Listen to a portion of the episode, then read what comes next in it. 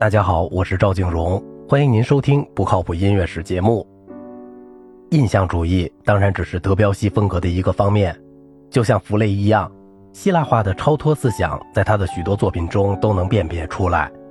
在德彪西的钢琴作品中，我们可以听到一些例子：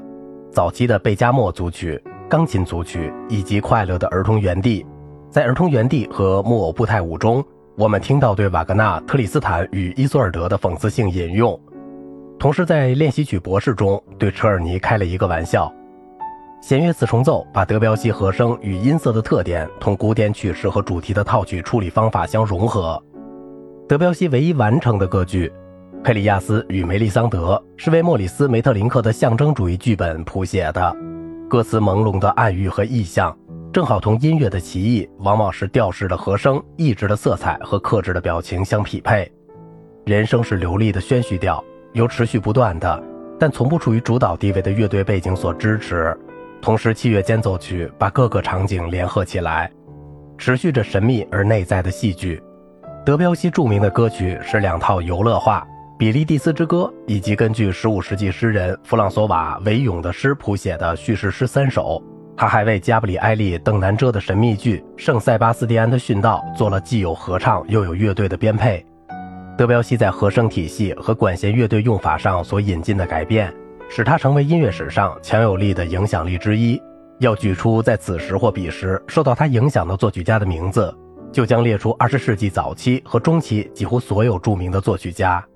这样一个名单，除了包括拉威尔、梅西安、布列兹和所有其他法国人，还包括斯克里亚宾、雷格尔、施特劳斯、法利亚。维契尼、亚纳切克、斯特拉文斯基、巴托克、贝尔格、韦伯恩、辛德米特和奥尔夫，所有这些人都发展了他们的个人音乐语言。采用印象主义方法更为显著或持久的作曲家是阿尔萨斯出生的美国人查尔斯·马丁·莱夫勒，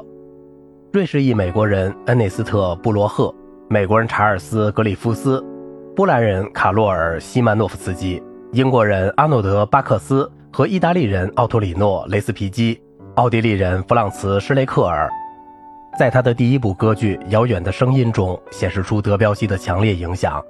这还在他转向表现主义，吸收瓦格纳和施特劳斯的和声语汇之前。最后，他也拒绝了这些，而采取了更加节俭和更加形式主义的手法。埃里克·萨蒂领导了一个反印象主义的运动，虽然并不完全反对德彪西，这个运动同让·科克托在文学和戏剧领域中的运动是类似的。例如，萨蒂的某些早期钢琴作品，比如三首裸体歌舞，就先行于德彪西的不解决的和弦与近似调式的和声，其肢体平易的近乎夸张。到了1891年，他写作建立在完全四度上的平行运动的和弦。1900至1915年，他的钢琴漫画式作品都有超现实主义的标题，比如《梨状小曲三首》《脱水胚胎》之类。乐谱中包含了一些评论和对演奏者的演奏提示，比如很轻、气息较短、十分困难。其中有些还对德彪西的标题和指示进行讽刺。但是在他的音乐中也存在着喜剧精神，节俭、枯燥、任性、简短、重复、滑稽模仿和高度的机智。除了钢琴作品以外，萨蒂的作品中还有风格化的现实主义芭蕾、滑稽表演。该作由科克托写脚本，毕加索做布景和服装，还有交响戏剧《苏格拉底》。该作是为独唱和交响乐队而作的，歌词译自柏拉图的著作。最后一幕《苏格拉底之死》，